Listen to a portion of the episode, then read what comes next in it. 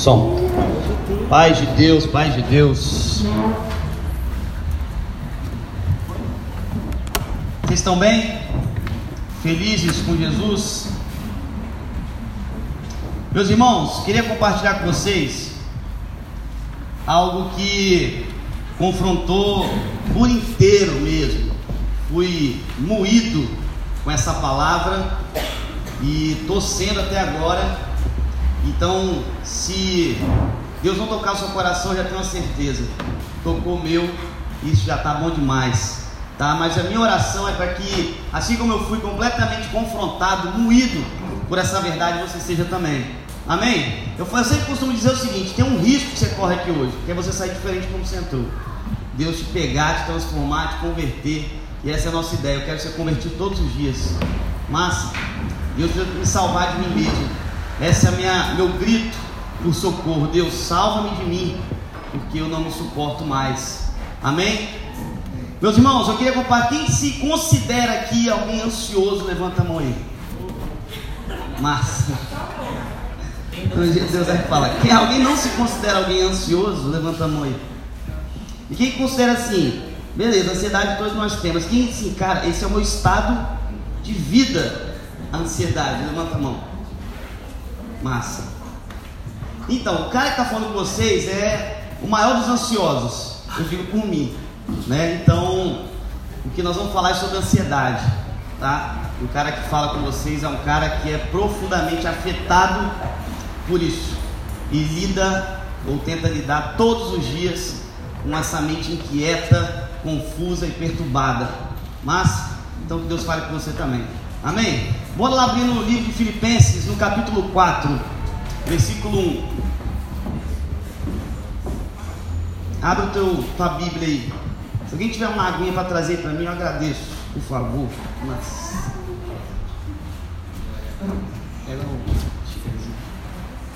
Todo mundo abriu aí, galera?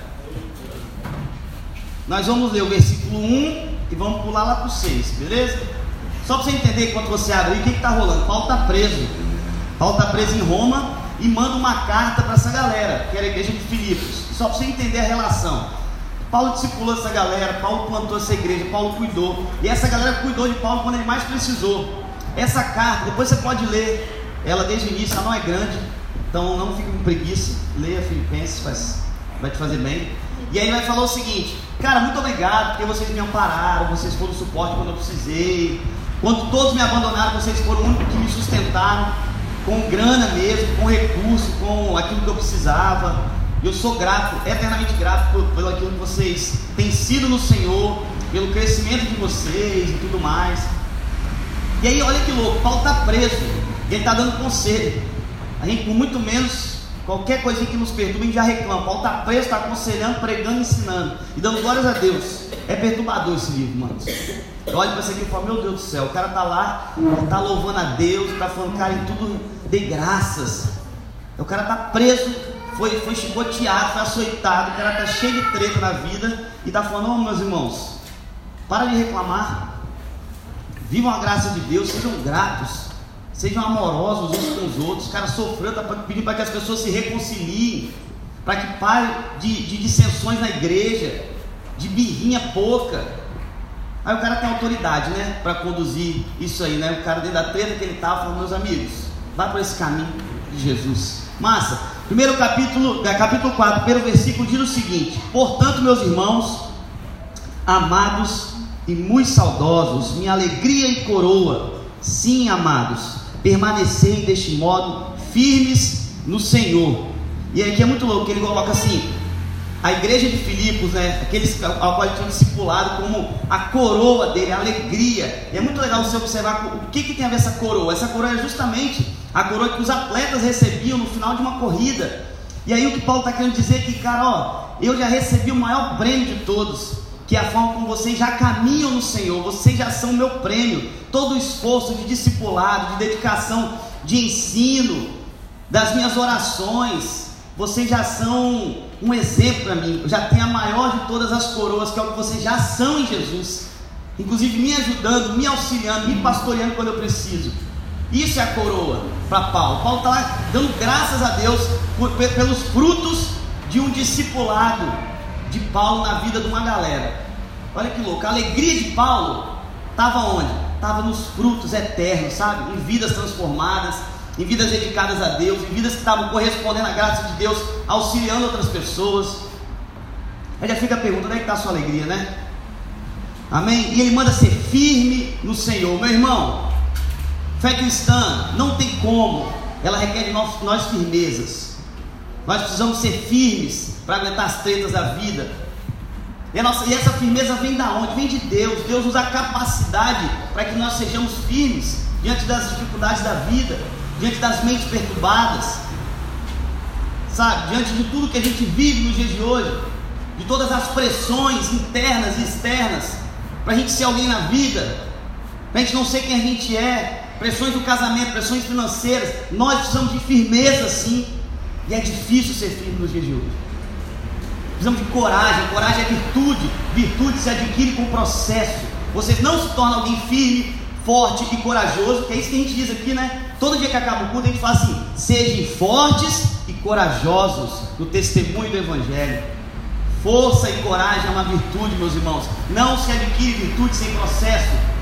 É isso que, que Tiago diz, né? As, as tribulações da vida forjam em nós o que? Virtudes de Deus, a paciência. Mano, você só é. Você já pensou nisso? Por exemplo, o, o cara que é virtuoso, ele não se acha virtuoso, porque essa é uma categoria é, que é dada pelo outro. Alguém te perturba, perturba, perturba, você não, não perde a paciência. Aí fala, pô, esse cara é paciente, eu fiz tudo para tirar a paciência desse cara. É sempre uma, uma virtude, ela é, ela é enxergada sempre pelo olhar do outro. Você não diz, eu sou um cara paciente.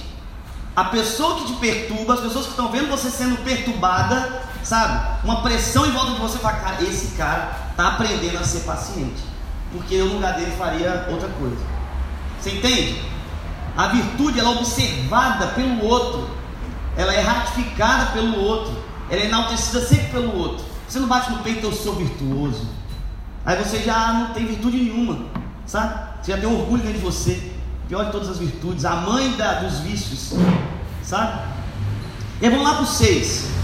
Diz o seguinte: Não andeis ansiosos de coisa alguma, não é de algumas, ele não abre exceção, de coisa alguma pelo contrário, em tudo, porém, sejam conhecidas diante de Deus as vossas petições, de que forma? Pela oração e pela súplica, com ações de graça.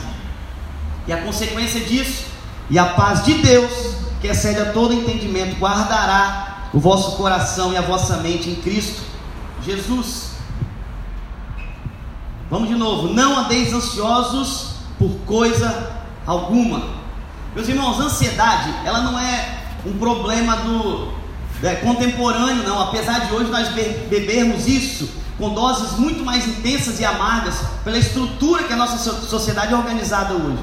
Mas isso já cometia os discípulos. Já parou para pensar que Pedro era um cara, e eu me identifico muito, não sei se minha mãe tinha essa intenção, mas eu me identifico muito com, com, com Pedro, né? Porque ele era o seguinte, olha que louco, né? Aí Jesus está explicando qual era a parada que ele ia fazer, ó, tô indo embora, tô indo para outro lugar, vou deixar vocês. E era um papo meio estranho de Jesus, né? Pô, o cara fala que é Messias, fala que é rei, ficava com as conversinhas assim, ó, eu tô indo para outro lugar, tô indo para casa, meu pai. Porque isso é muito comum para nós, né? Gente já ouve o tempo todo, mas para o discípulo não fazia sentido mesmo. E aí, bicho, Pedro ansioso, ele queria que ele resolver as coisas, né? Aí imagina, Jesus está indo se entregar, vem os guardas, ele já arranca a espada e lasca na orelha do, do guarda. Assim, não, não é agora ansiedade, tomado pela ansiedade de resolver as coisas. Aí Jesus vai, fica quietinho, Pedro, de Jesus. Né? Expulsa Satanás de Pedro. Pedro, meu Senhor, mas por que você vai ter que fazer isso? Sai de mim, Satanás.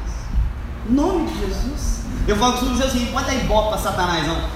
Eu já ensinei que a galera tem um, alguém perturbado, tipo Pedro do seu lado, chega do ladinho dele e fala assim, sai. Porque sabe, tem uns irmãos que você precisa chegar no ouvido dele, sai pede para sair com os irmãos perturbados. Tipo Pedro, estava lá, Jesus mandou sair, sai Satanás, não entendeu nada. Aí está lá lavando o pé, não me molha, Deus, me molha por inteiro, eu quero ser banhado pelo Senhor, ansioso, bicho. Ele era muito ansioso, cara.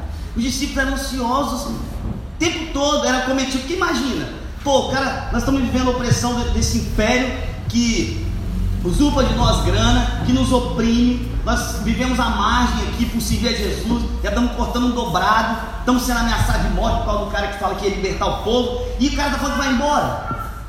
Aí imagina a cabeça dos caras, esse cara está doido. Aí começa a ansiedade, vai embora para onde? Porque a gente quer ir junto. Aí fala, não, não tem lugar para você lá ainda, calma. tem que ficar aí. Aí imagina a cabeça dos discípulos, meu irmão, cheio de TDAH na época todo mundo perturbado, mas Jesus está indo, Jesus está indo, nós vamos também, não vamos, e ele volta, não volta, ele vai morrer, lascou. E aí, quando ele é preso, então, imagina a perturbação mental da galera. Aí Pedro de novo, né? Eu não vou te negar, Jesus, jamais te negarei. Foi um besteira, ansioso. E calma. A primeira vontade que tem, ele faz o quê? A mente dele queria uma coisa, o coração dele estava em outro lugar. Uma desconexão daquilo que a gente fala, que a gente consegue fazer tudo ansiedade. Não sei se é você, cara, essa semana eu fui acometido por uma ansiedade absurda na minha alma, vários motivos. Eu fui profundamente confrontado assim, tinha várias coisas para fazer. E aí uma das coisas que, que dispara isso em mim é eu me organizar minha semana e alguma coisa sair do, do, do lugar. Isso me perturba profundamente. E aí, cara, a minha esposa teve que atender uma gestante. E aí ela saiu na terça, só voltou na quinta. Não dizer mais nada, né? Glória a Jesus. Nossa, Rapaz, a mulher saiu na terça noite, mano. Voltou só na quinta, 11 horas da manhã. E aí, meu amigo, foi só Jesus. Tô rindo nervoso. Rapaz, aí beleza. Foi um caos. Eu não trabalhei na terça, eu trabalhei na quinta de manhã e tive que organizar um monte de coisa, tive que entregar um monte de trem. E não fiz nada disso. E aí isso perturbou muito minha cabeça, perturbou um monte de coisa. Eu só falei, cara, eu tô numa crise de ansiedade que eu não tinha tempos, eu preciso me ajustar. Caraca, minha cabeça. E a crise de ansiedade sei se é assim, né? A sua a cabeça fala assim: eu quero estar bem, mas eu não quero estar bem. Eu quero estar em paz, mas eu não quero estar em paz. Eu quero o caos, mas eu não quero o caos. Eu preciso resolver, mas não vou resolver porque eu não consigo resolver. As cabeças ficam assim, ó, de informação ao mesmo tempo. Aí você tem hora que se sente sufocado. E é muito legal que a palavra ansiedade, no grego, ela significa estrangulamento. Você não se sente sufocado, não? Parece que alguém apertando seu pescoço, seu que de. Meu Deus, não tem solução. Não tem saída do que eu estou vivendo. Quase uma, uma asma constante. Sabe? O que, que eu faço? E você não vê saída. É, é esse pensar contrário às vezes aos nossos desejos, sabe? E, e a gente pensa, claro, meus amigos, tem ansiedade que é fruto de de uma patologia, precisa ser tratada. Agora o que eu estou tentando colocar aqui, até isso, meus irmãos, é fruto do pecado, né? Porque Deus quer todas as coisas de forma muito boa, bela e perfeita. Vocês compreendem isso? Lá em Gênesis, a narrativa era essa. Tudo que a gente vive agora é consequência de um erro, uma mancha naquilo que nós fomos criados para ser, que é a imagem de Deus. Havia plenitude no homem. Ele não tinha crise de identidade, ele sabia quem era. Isso é fruto do pecado. Quem sou? O que nós fazemos? Qual é o meu lugar no, no, planeta? sabe? E são perguntas claro, hoje Deus usa várias formas para poder curar isso, né? A psicologia, a psiquiatria, tudo formas que Deus, é, a, a, pela graça comum de Deus, Ele vai auxiliar o ser humano a chegar algumas respostas, mas a raiz de tudo isso está lá. Porque Deus criou o mundo para ser um fluxo de vida constante, de uma relação plena dele com ele mesmo. Porque o pecado, meus irmãos, foi, ele não afeta só, não é só uma, uma questão moral, não. Ele afetou sua percepção sobre quem você é. O, a reconciliação é um resgate da sua verdadeira identidade. Porque a palavra de Deus diz que a verdadeira vida estava escondida e contida em Jesus. A cruz revela aquilo que você é de fato. Toda vez que você descobre essa verdade que é Jesus, você passa a recuperar não só o seu senso de identidade, mas de propósito e ser no mundo. Por isso que quanto mais perto de Jesus você está, mais humano você é humano, imagem e semelhança de Deus, mais você cumpre os propósitos que Deus tem para você. Mais distante de Jesus e da cruz, é como se a cruz fosse esse farol que faz você enxergar não só você, mas a realidade ao redor. Você começa a enxergar as coisas como elas realmente são. Aí você vai enxergando tanto de mancha, de pecado que você tem. Você vai vendo a clareza das coisas, dos passos que você tem que dar. Isso é muito louco. Sabe, tudo o, o, que a gente vive hoje é fruto disso. A gente vive uma perturbação mental, sim, vivemos. Fruto do pecado. Como lidar com, com tudo isso, cara? Como lidar com essa. Você já deve ter feito diversas vezes isso, cara.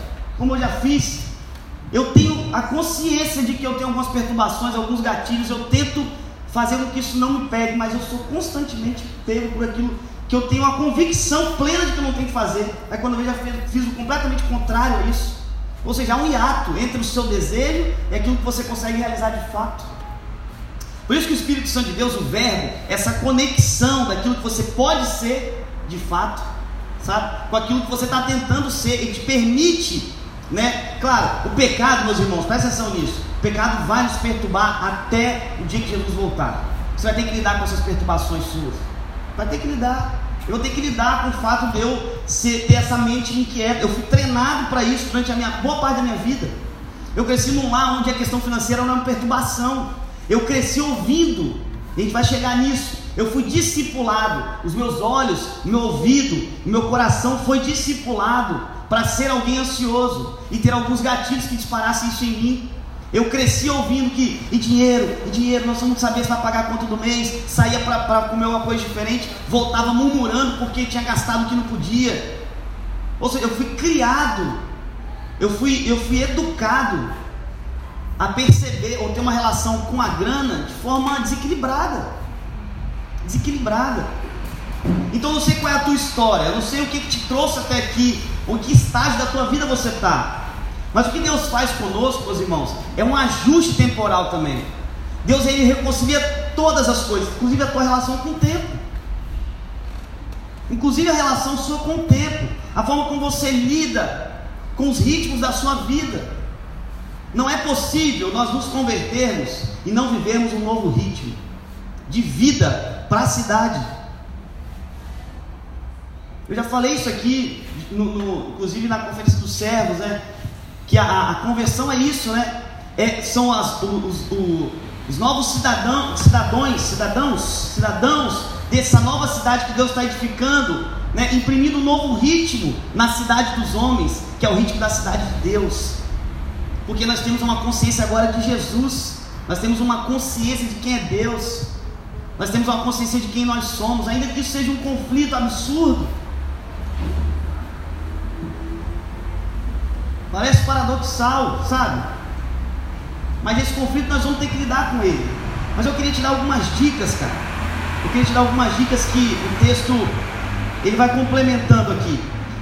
No versículo 8 diz o seguinte: Finalmente, irmãos, tudo que é verdadeiro, respeitável, justo, puro, tudo que é amável, tudo que é de boa fama, se alguma virtude há, se algum louvor existe, seja isso o que ocupe o vosso pensamento, o que também aprendestes, recebestes e ouvistes, e vistes em mim, isso praticai, e o Deus da paz estará conosco.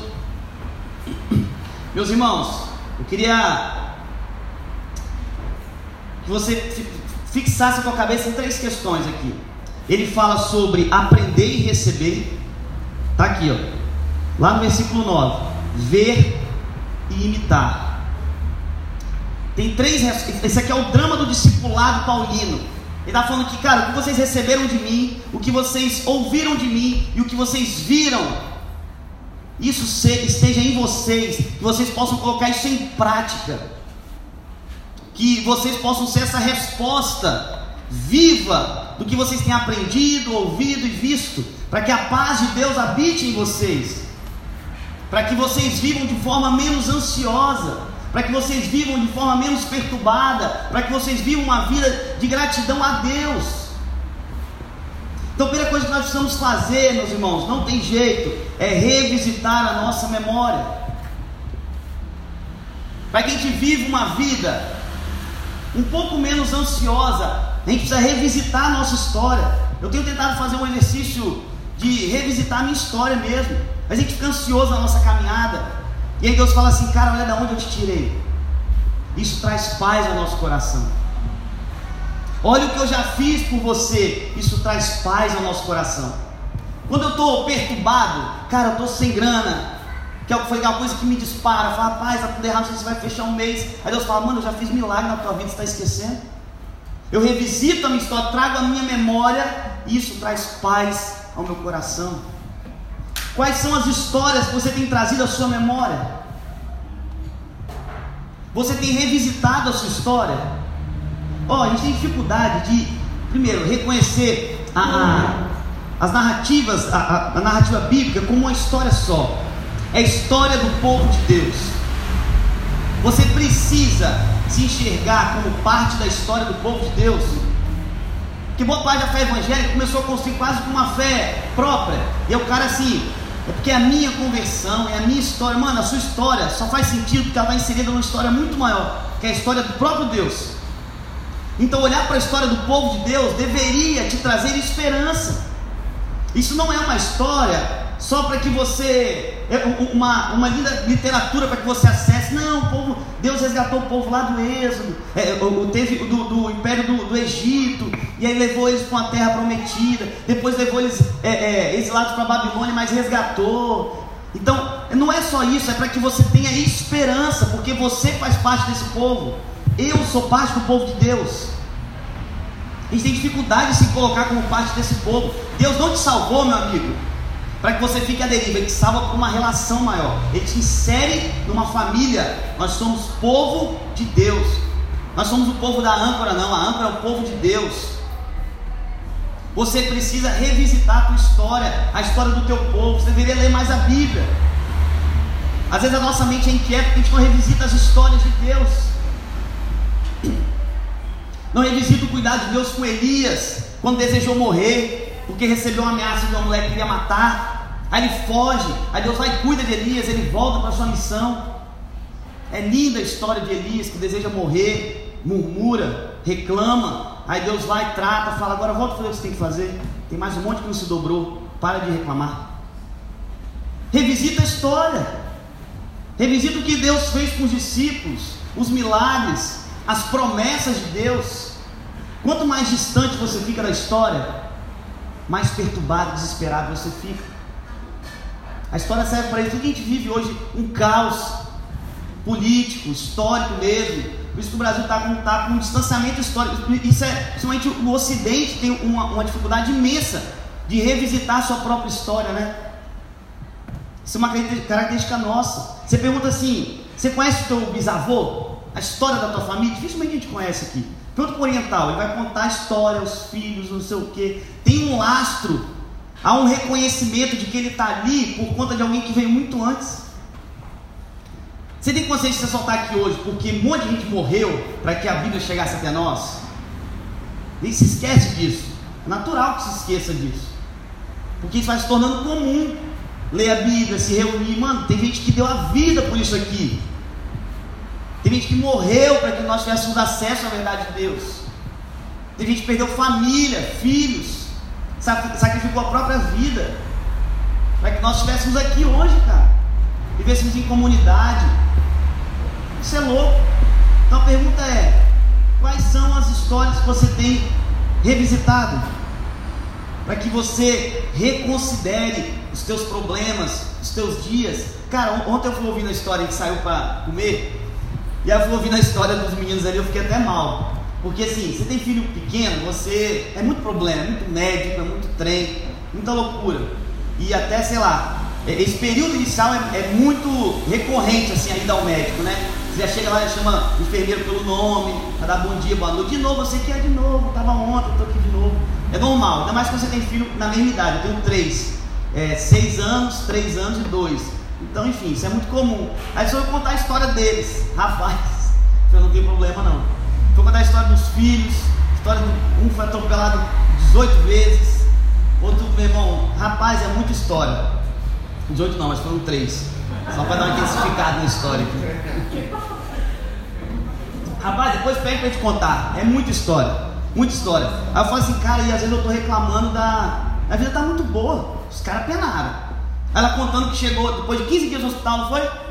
15 dias no hospital, o filho quase morreu, literalmente. Ela chega em casa, foi a Ana Júlia que estava depois, né? Aí a Ana Júlia abriu a porta de casa, a mãe dela, agora volta para o hospital que a Ana Júlia está doente. Ela falou, não, isso é sacanagem. Sério? Ela voltou no mesmo dia, só largou um e voltou com o outro. Revisitar a história de outras pessoas ajuda a reconsiderar a sua história. Aí você começa a ver que a tua vida não está um caos assim não. Só que a gente é tão ensimesmado que a gente não tem a humildade de escutar a história dos outros e aprender com os outros. Você requer de nós humildade para escutar. Você vai contar a tua história, aí você fica murmurando.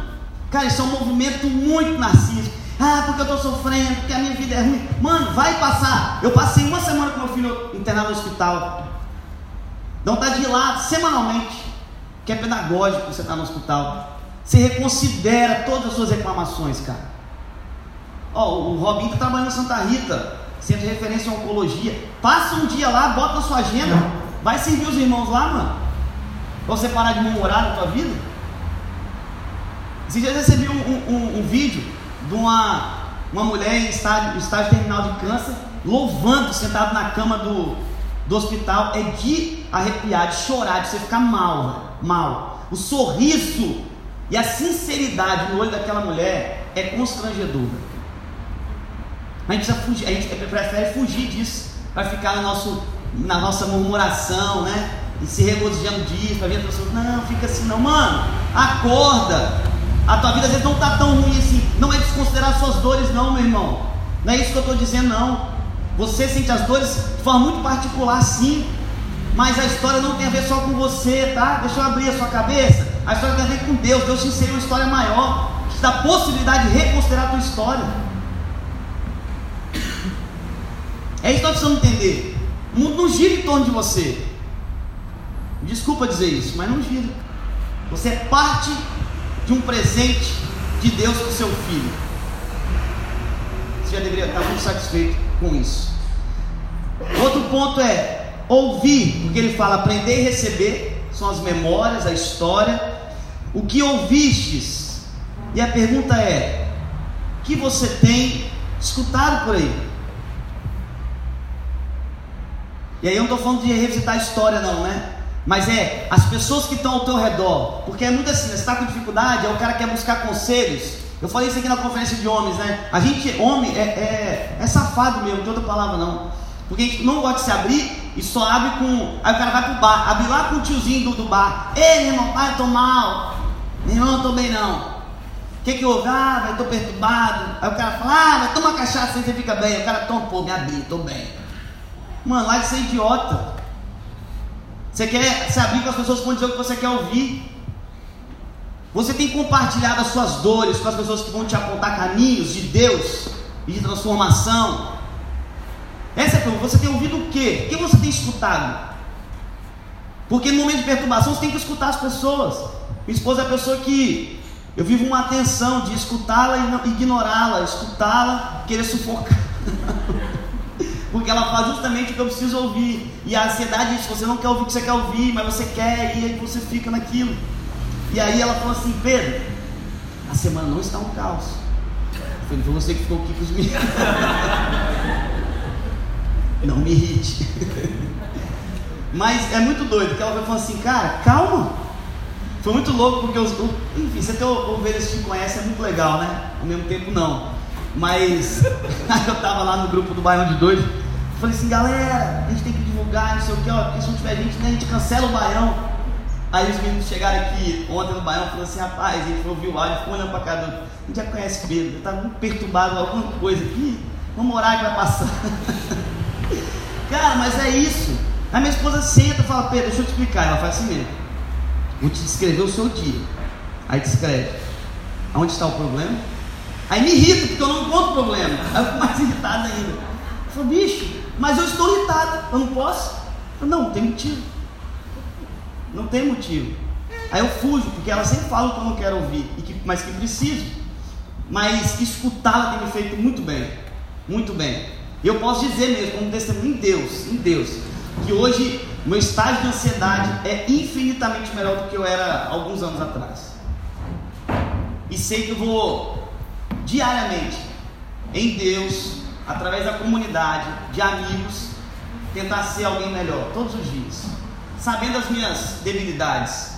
Eu não, eu não me, não coloco sobre mim um peso que não me cabe. Eu sei as minhas, fraquezas, eu sei quem eu sou. Graças a irmãos, porque só tem uma leitura boa de quem você é quando você está perto de outras pessoas. Você não consegue fazer leituras honestas sobre você. Não se engane. Por isso que distanciar-se da comunidade é morrer. Você começa a ter uma, uma, uma percepção completamente distorcida, errada sobre si, sobre o mundo, sobre as pessoas. Comunidade é pedagógica para isso. O teu irmão vai dizer tanto coisas que você precisa mudar quanto enaltecer virtudes. Cara, você tem sido um cara paciente. Eu estou vendo isso em você. E dê glórias a Deus para isso. Não fica, ah, será? Graças a Deus, meu irmão. Pô, estou vencendo, que bom. Não tenha crise, não. Então, aproveite, elogie os seus irmãos quando você vê ele vencendo algumas coisas que perturbam. Seja você um canal de Deus na vida do seu irmão também. Quem fica, pô, será que o cara vai se achar muito? Não. Se se achar, se arrepende de novo, vai mudar, vai procurar outra virtude. Mas seja você essa voz de Deus na vida do outro, sabe? E seja, empreste os seus ouvidos aos irmãos que podem ser esse canal na sua vida também.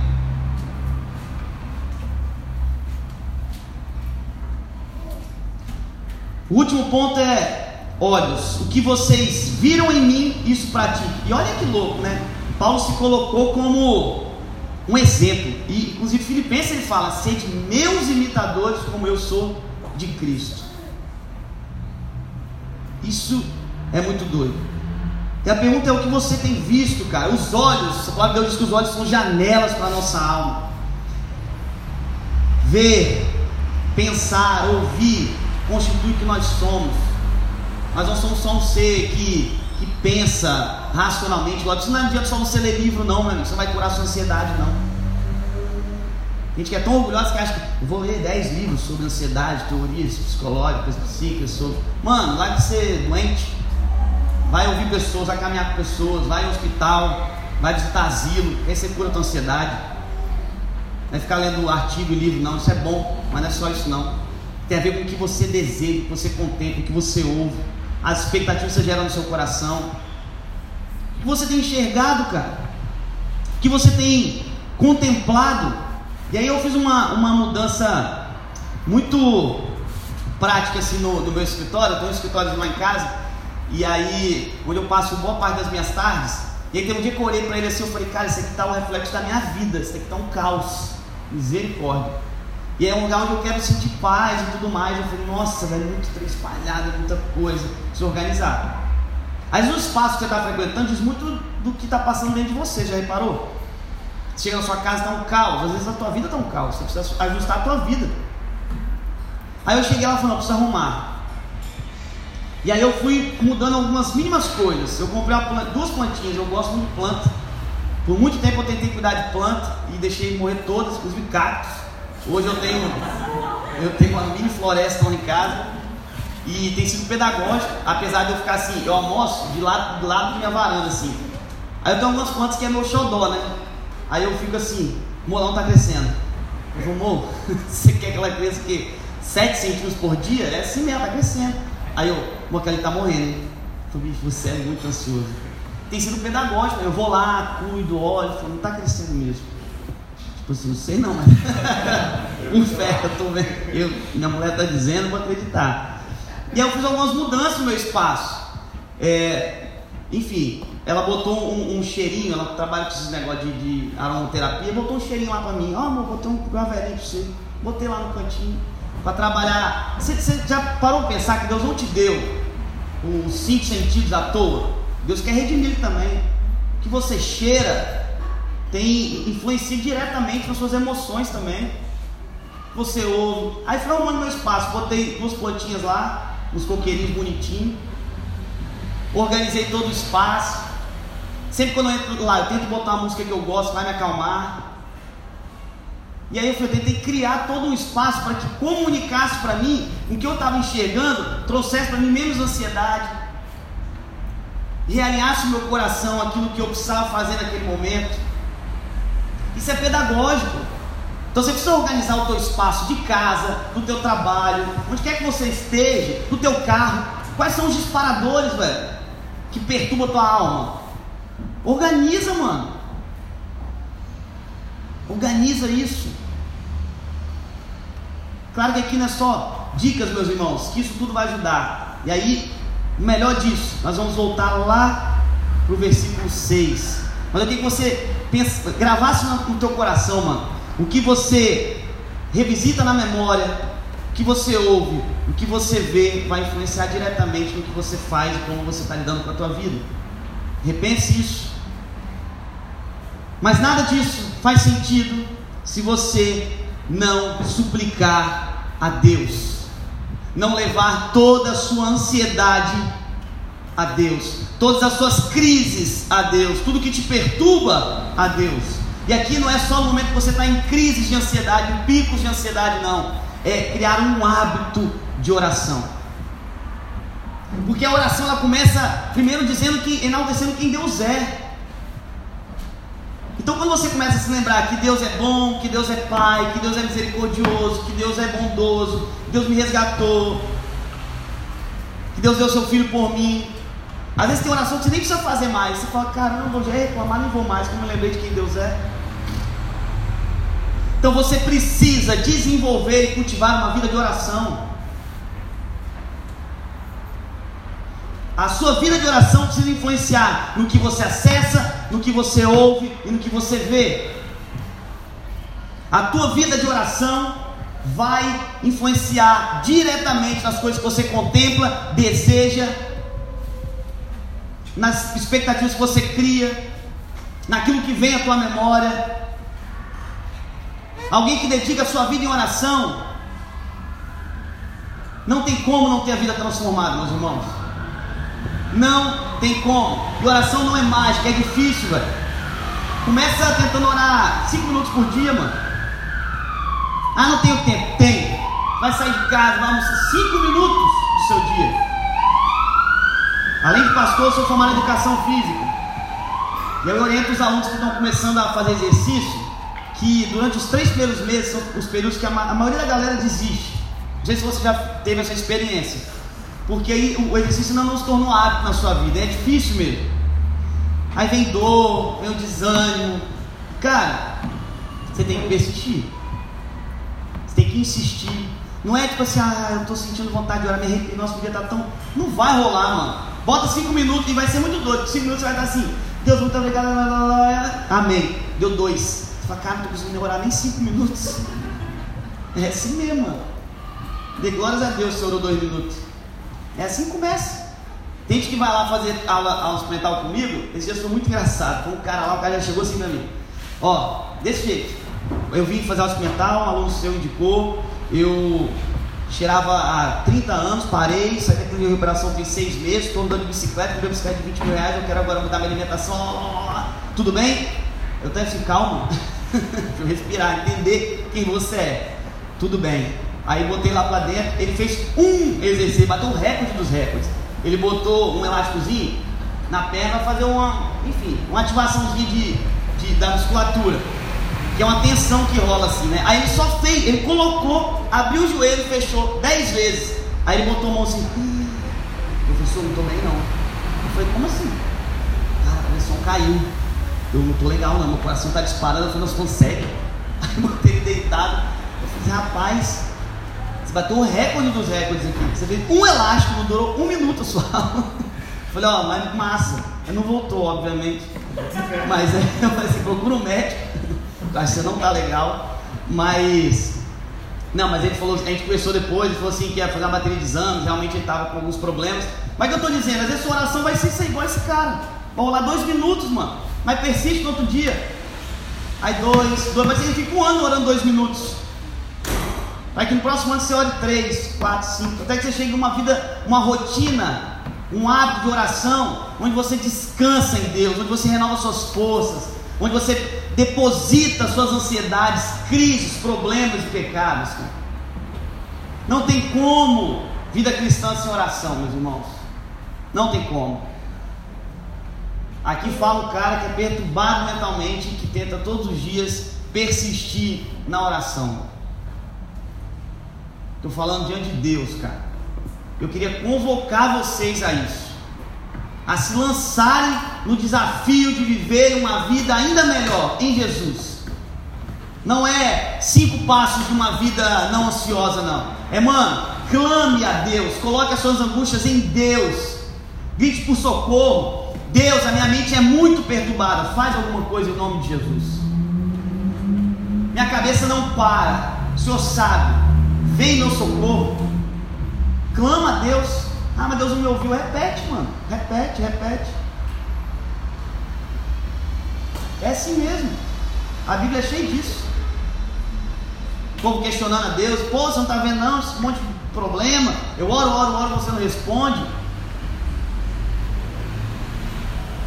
É isso. Às vezes Deus vai tratar a sociedade se calando. Você vai orar durante um ano, dois minutos, Deus não vai falar nada. Para que você aquiete seu coração e confie que Ele continua sendo Deus, que está ouvindo as suas orações, Ele só não quer fazer nada.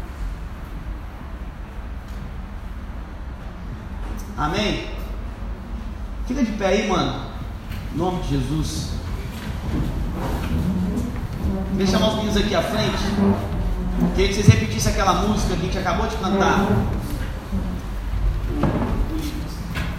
Eu não sei se você cantou essa música